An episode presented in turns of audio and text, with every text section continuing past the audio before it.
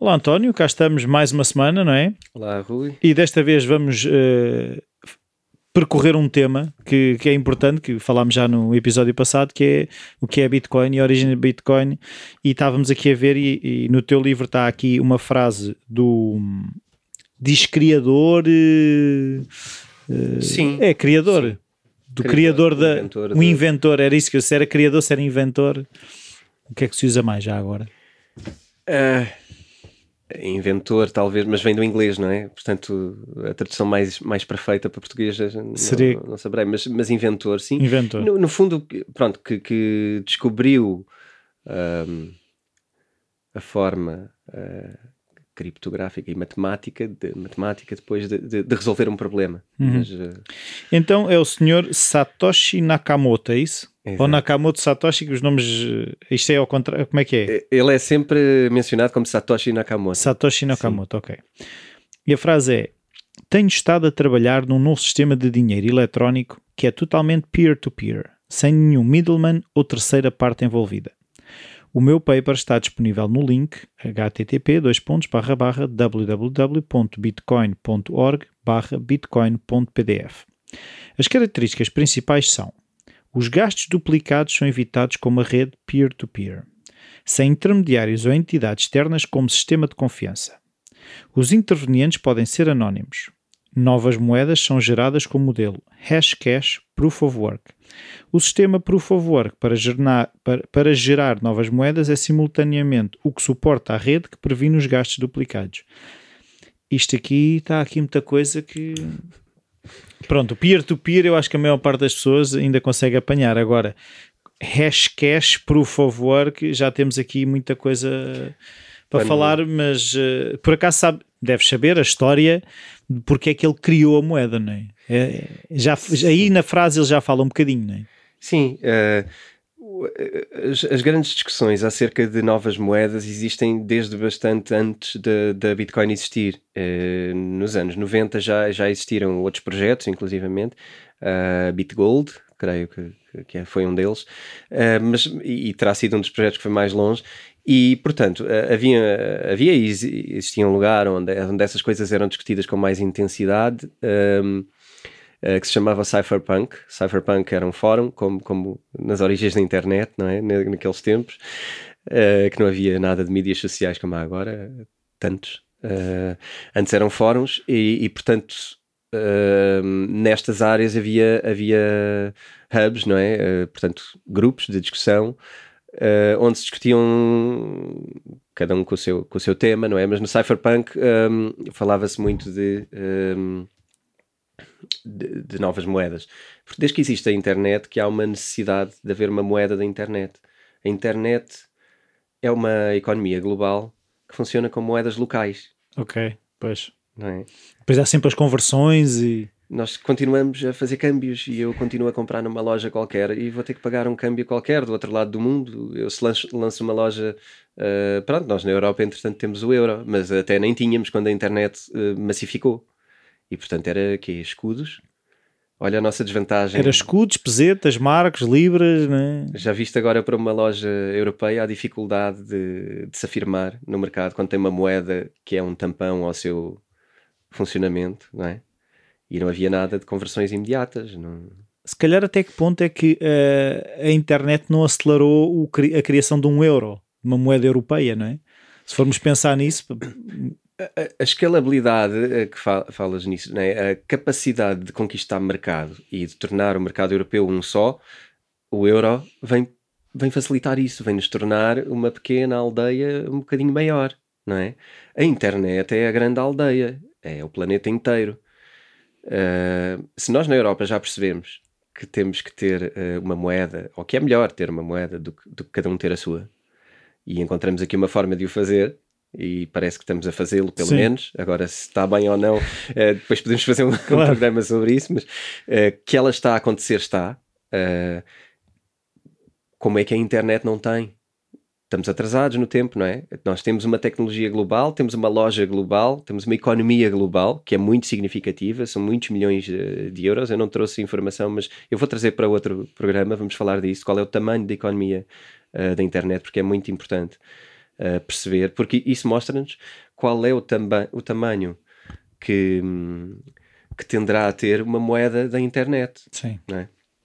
E pronto, portanto, a, a Bitcoin de facto nasce como a necessidade de o sistema uh, monetário e cambial, e inclusive depois uh, a outros níveis também uh, financeiro, um, ehm, possa tirar proveito daquilo que a internet começou por introduzir, sem, sem estar a criar essas barreiras, não é?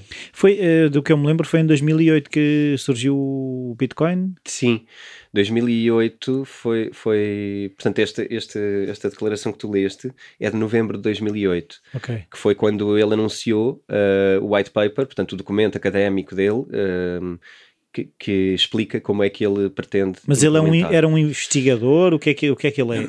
Pois, o, o, Satoshi Nakamoto deve ser a personagem mais misteriosa dos últimos. Uh, uh, dos últimos 10 anos, ou vá, uh, da, da, Será que existe? Nossa... Provavelmente não.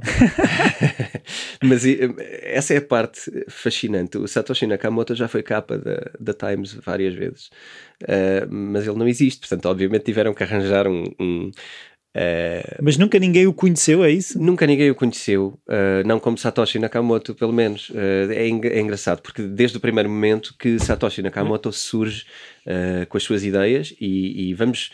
Vamos ver como é que isto aconteceu, não é? Portanto, há um fórum que é, que é o Cypherpunk, onde há várias pessoas de renome, muitas delas que, que hoje participam no mundo da, das criptomoedas, grande parte delas, aliás. Um, e, e, a maioria delas estão identificadas e, e usam nomes que, uh, que, pronto, que correspondem à identidade deles. No caso de Satoshi Nakamoto, é alguém que apareceu uh, nos fóruns, no Cypherpunk, e, e que uh, e sempre usou esse, esse, esse nome, esse pseudónimo, provavelmente, que não será o nome verdadeiro, uh, e, e que nesse processo, desde o primeiro dia que apareceu até ao dia em que desapareceu, nunca ninguém o conheceu pessoalmente, Uh, nunca ninguém teve identificação dele em nada, nunca ninguém fez um Skype call com um vídeo, uh, video call com ele, portanto ninguém viu a cara do Satoshi até hoje e ninguém tem nenhum dado uh, civil que permita perceber uh, onde é que ele vivia, quem era, etc. Ah, nem isso, nem a localização não. dele, não se sabe se era japonês. O nome diria que sim. Sim, mas não, não há garantia de aquele nome corresponder a um japonês. Não, não há e provavelmente não será. Foi feita muita investigação e não estamos a falar de uh, nós sermos curiosos e investigarmos, estamos a falar de FBI, CIA tentarem uh, descobrir. Aparentemente, e eu gosto sempre de dizer isto, porque nós vivemos agora no mundo das fake news, não é? Sim. Portanto, a, a história é que ninguém conseguiu descobrir quem é o Satoshi Nakamoto até hoje. Uh, nem FBI, uh, NSA, CIA, ninguém chegou lá. Uh, mas há muitos dados que conseguiram ir percebendo uh, e que dão coisas curiosas e dilemas curiosos. Satoshi Nakamoto indicaria que seria alguém na, na, faixa, na faixa dos 30 anos, uh, alguém estudante ou pós-estudante, portanto, numa fase cedo da sua carreira, que seria japonês e que, e que tinha princípios de, de de ser um observador de que de facto havia algo de errado com a moeda no mundo e, e que também havia esta dificuldade uh, de, de, trocarmos moeda sem precisarmos de alguém para, para ser nosso intermediário, não é? Uhum. porque na história isso nunca aconteceu, é? nós trocávamos moeda antigamente e não era preciso bancos e portanto hoje é preciso, mas vamos ver até que ponto. Uh, e então o Satoshi Uh, pronto, em teoria seria, seria esta figura. E ele é descrito assim, é ilustrado assim, quando, quando fazem alguma ilustração, porque de facto não há foto. Uh, o samurai do dinheiro eletrónico. É uma espécie. não, mas aquilo, agora a grande pergunta que me surge é: como é que é possível uh, um fantasma criar uma coisa que hoje tem o valor que tem? Ok tocas num ponto eh, interessante. A questão é que uh, temos que analisar as coisas à, à, à, história e ir olhar em cada momento e perceber uh, como é que estávamos. eu acho que se na altura a Bitcoin disparasse para ser o que é hoje, uh, se calhar era mais difícil para o Satoshi preservar a identidade dele no ano 2018, sabendo que a Bitcoin já era isto. Okay. Uh, no entanto, a Bitcoin começou por ser uma coisa muito, muito alternativa, muito duvidosa, muita gente uh, desconhecia, não é? Estamos a falar de uma coisa que nasceu num fórum uh, cypherpunk, portanto, uma coisa alternativa, de gente alternativa da programação, geeks da programação e, e, e pessoal. com uma visão muitas vezes de um mundo utópico e justo e super equilibrado, Uh, Igualitário, não é? Sim, e portanto não era uma coisa mainstream. Uh, ele conseguiu preservar a identidade dele numa esfera uh, de, de, procura. Porque também não andava muita gente à procura dele, não é? Na altura, pois. duvido, era um fórum focado nisso e se calhar até era mais vulgar do que nós achamos. Uh, dentro desse fórum, tu manteres o teu anonimato, porque isso é comum em, dentro do pessoal de developer e normalmente preservam a informação pessoal de uma forma profunda e como sabemos. Eu acho que deve ter a ver com, com todos os geeks gostarem de super-heróis e identidade secreta. E... acho que é por aí. Ele já se imaginava com uma capa. Yeah. Então, não sei, eu, eu acho que foi muito inteligente. Uh, e, e eu romanticamente gosto de pensar que isto fazia parte do plano, porque ele de facto desaparece em 2012 Uh, se eu tiver aqui a cometer algum erro, eu vou voltar no programa seguinte para dizer a minha imprecisão, uh, mas eu não consigo ter os números todos na cabeça ao mesmo tempo. Mas isso está no meu livro também, a história está toda bem desenvolvida e fundamentada. Uh, ele, ele, a dada altura, o que faz, quando, quando ele sente, e ele diz isso, uh, que o trabalho dele está tá desenvolvido, está implantado e está a acontecer, e já tinham sido feitas as primeiras transferências, o código estava posto, já havia muita gente a trabalhar no código da Bitcoin, ela não foi toda programada por ele, e a Bitcoin que temos hoje é muito mais profunda e tem Mas quando ele lançou já tinha outros intervenientes? Quando ele lançou, ele foi um dos, dos intervenientes da primeira transferência. Ok. Uh, com outro, outro interveniente, uh, que, que, por acaso é uma das suspeitas de que seja o Satoshi Nakamoto. Ok. Ok. Uma das teorias do Satoshi Nakamoto é que a primeira interveniência dele, a primeira uh, troca, é feita com ele próprio. Portanto, ele usava um pseudónimo como Satoshi Nakamoto e estava lá como Uh, agora terei que consultar os meus, os meus primórdios, mas a primeira troca de, de Bitcoin é feita com, com uma das pessoas que, que se suspeita que pudesse ser um, ele próprio. Ele próprio.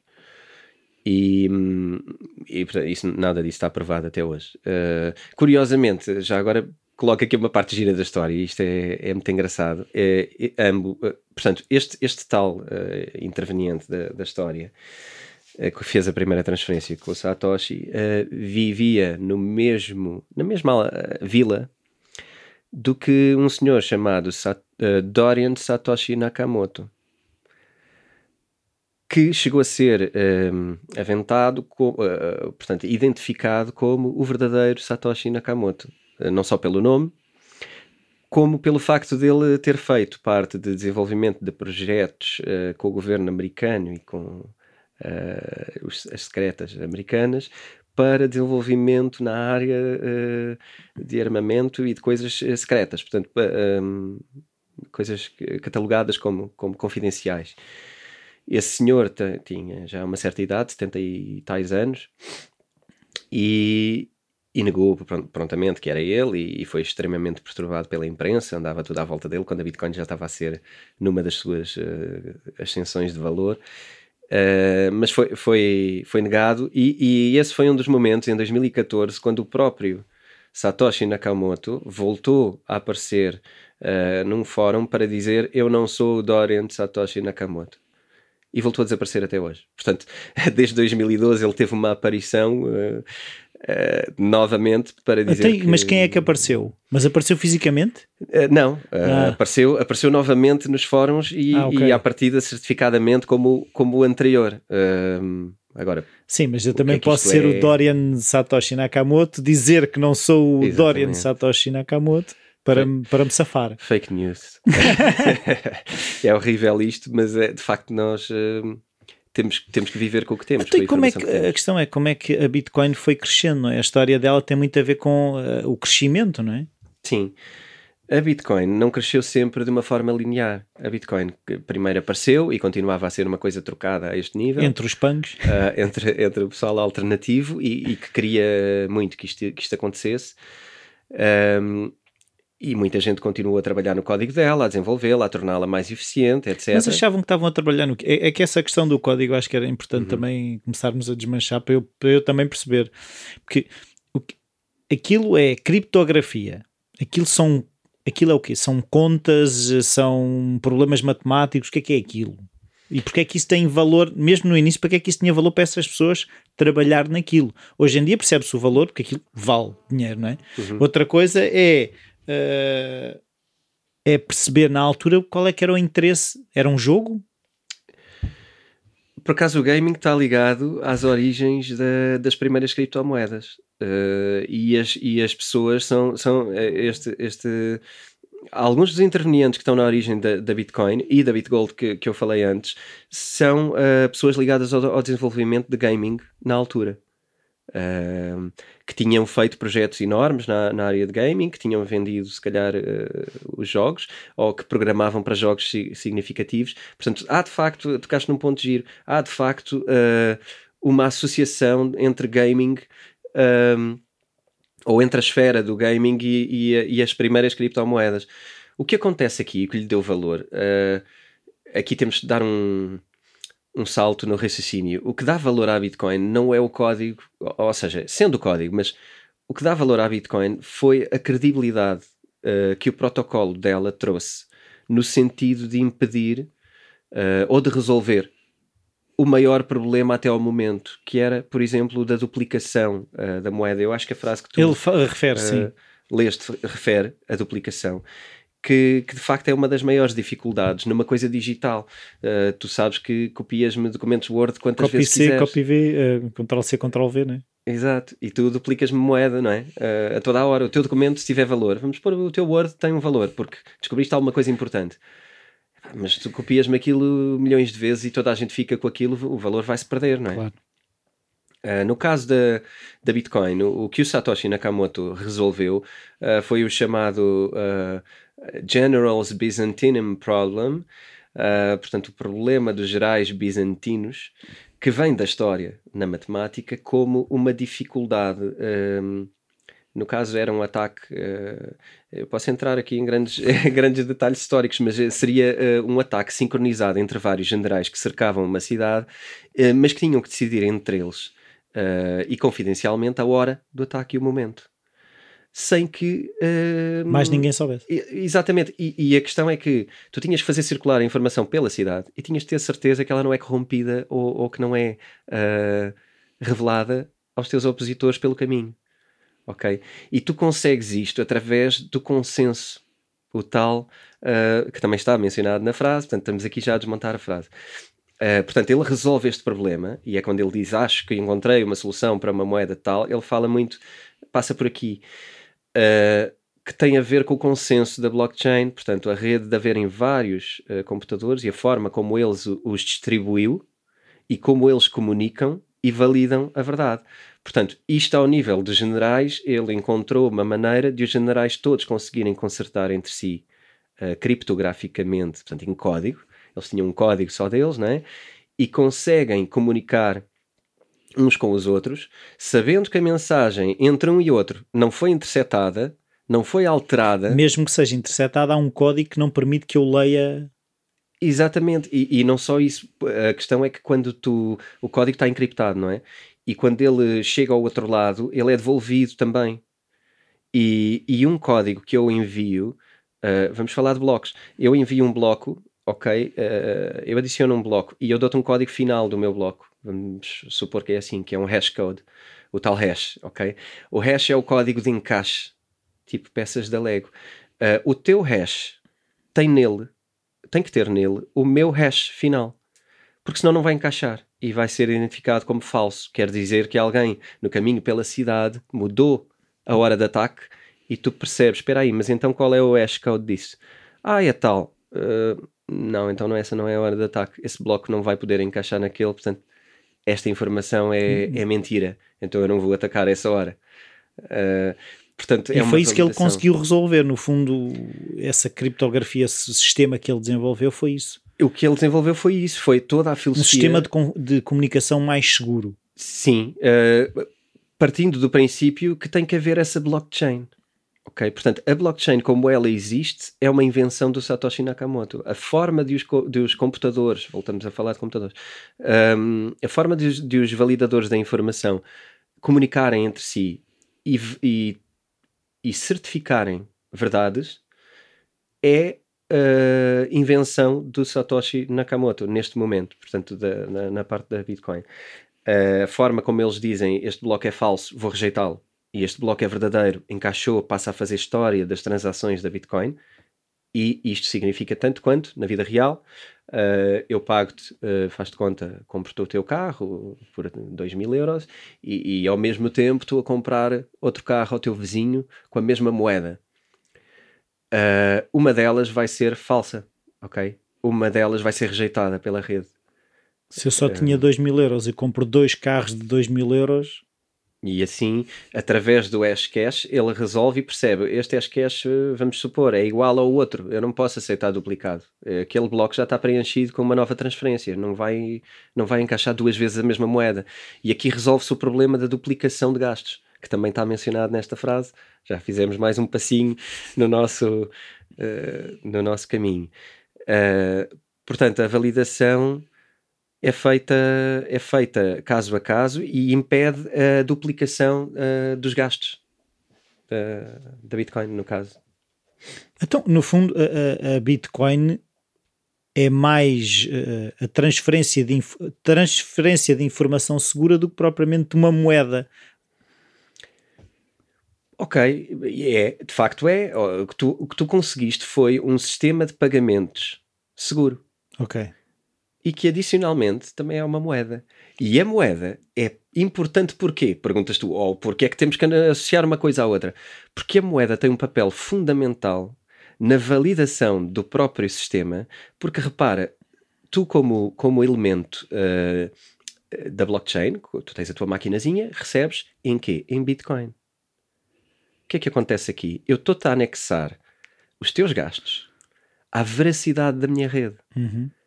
Tu se gastas 200 euros de eletricidade por mês para pôr a tua máquina a funcionar e recebes em Bitcoin, mas o que tu estás a fazer é a adulterar o sistema da Bitcoin e a descredibilizá-la e ela deixa de funcionar porque tu mentes na rede, Uhum. o que tu fizeste foi deitar fora o teu dinheiro, O teu dinheiro. a tua rede Se tu tens, se tu estás investido lá, não te interessa Claro. mentir. e portanto a remuneração em Bitcoin é fundamental para a veracidade ah, dos, dos, dos, ah, dos, dos validadores, ok? Para que tu estejas motivado para ah, não tens que estar investido. tu tens de estar investido, tu tens que ser parte desta comunidade. Por isso é que. E, não tem, e, não, não, e assim não tens interesse na, na, na falsidade da coisa. Exatamente, exatamente. Tem um preço muito alto para pagar, não é? Porque tu, uh, para, para falsificares um resultado, sai-te sai muito caro. Se tu, Eh, se tu corrompes a rede, estás a corromper os teus ganhos. Sim. E aí vem a, a- Portanto, daí que seja importante haver uma moeda no sistema e que essa moeda eh, esteja relacionada ah, com a fidelização. É um stake que tu fazes, não é? É um. Eu, como sou proprietário disto, eu não vou destruir isto, não é? Tu- Ou seja, a moeda acaba por funcionar como mais um layer de credibilidade sobre um sistema de comunicação que se quer que seja fiável. Exatamente. É um layer de segurança, porque se tu tens uma parte nesta casa, tu não vais começar a parti-la a torta e a direito. A tua vantagem, e esta é, é- este é o dilema máximo, eh, é o grande paradoxo, ehm, o teu ganho tem que ser superior à tua perda, Sim. caso tu queiras eh, eh, falsificar. ok? E enquanto é, eh, tens um sistema que funciona, porque toda a gente prefere que esta casa esteja de pé do que esteja destruída, porque vamos ganhar dinheiro com ela, vamos alugá-la, vamos fazer qualquer coisa. E, e se aquilo que eu tive a investir, a comprar um ASIC, ou se eu toda a energia que eu gastei, se eu corromper o sistema, eu contra, eu- ou seja, o meu investimento vai por água abaixo. vai para água abaixo porque estás a destruir o, o único ativo, não é? Que é aquela rede só funciona e só é fiável enquanto tu fores eh, credível. E tu tiveste que colocar lá algum dinheiro para participar. colocas algum dinheiro na parte operacional, não é? Nos custos, uh, uh, custos frequentes, não é? Custos continuados no tempo. E, e enquanto estás a fazer, uh, só estás a, a, perder dinheiro, não é? Se tu não, se tu não validas o teu, o teu bem, se tu não... Então agora, aquilo que a pergunta que, que me surgiu foi até que ponto é que este protocolo, não sei o que é que se pode chamar, não será uh, também poderia ser utilizado por outro tipo de moedas que não a Bitcoin. Percebes o que, é que eu estou a dizer? A, a, a, Bitcoin é um layer em cima de um sistema. Sim. Sim. Se, até que ponto é que eu não poderia usar o mesmo sistema para comunicar com segurança outras tipo de transações? Ok. Então falamos de outras moedas que foram criadas logo a seguir, uh, como. Mas se calhar vamos ter que falar no próximo eh, episódio. Uh, pois vai ter que ser, isto é. Então, uh, é no próximo episódio vamos falar de outras moedas e porque é que surgiram, se calhar. Boa. Faz Boa sentido? Claro que sim. Então, continuamos a aguardar pelas vossas perguntas. O e-mail é bitcointalkspodcast.gmail.com e no último episódio nem referimos que uh, muita da informação que nós partilhamos aqui está no teu livro Bitcoin e, e depois tem um subtítulo uh, Tudo o que precisa de saber sobre o mundo das criptomoedas do António Vilaça Pacheco, editado pela editora Self. Uhum. Uh, já está nas bancas. no primeiro episódio, quando fizemos o primeiro episódio, ainda não estava, ainda não tinha sido lançado. Exato. Agora já está. E aqui no, no, no podcast, no fundo, nós pegamos o livro é, é, é, é um bocadinho daquilo que nós falamos aqui e nós falamos de outras coisas para além do livro, por isso não são uh, mutuamente exclusivos, são complementares, o Sim, livro e o podcast. Exatamente, nós vamos percorrendo temas que, que, no livro têm que surgir, não é? Porque o livro também faz esse, esse percurso. Uh, e, aqui, e aqui temos a oportunidade de falar disso e de colar isso à realidade, falar de coisas Uh... E outras dúvidas que aqui o, o, o menos versado no, no, assunto vai tendo ao longo.